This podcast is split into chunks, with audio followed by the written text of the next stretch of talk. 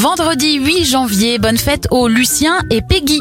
Alors, je préfère vous prévenir, c'est ce qu'on appelle une petite journée.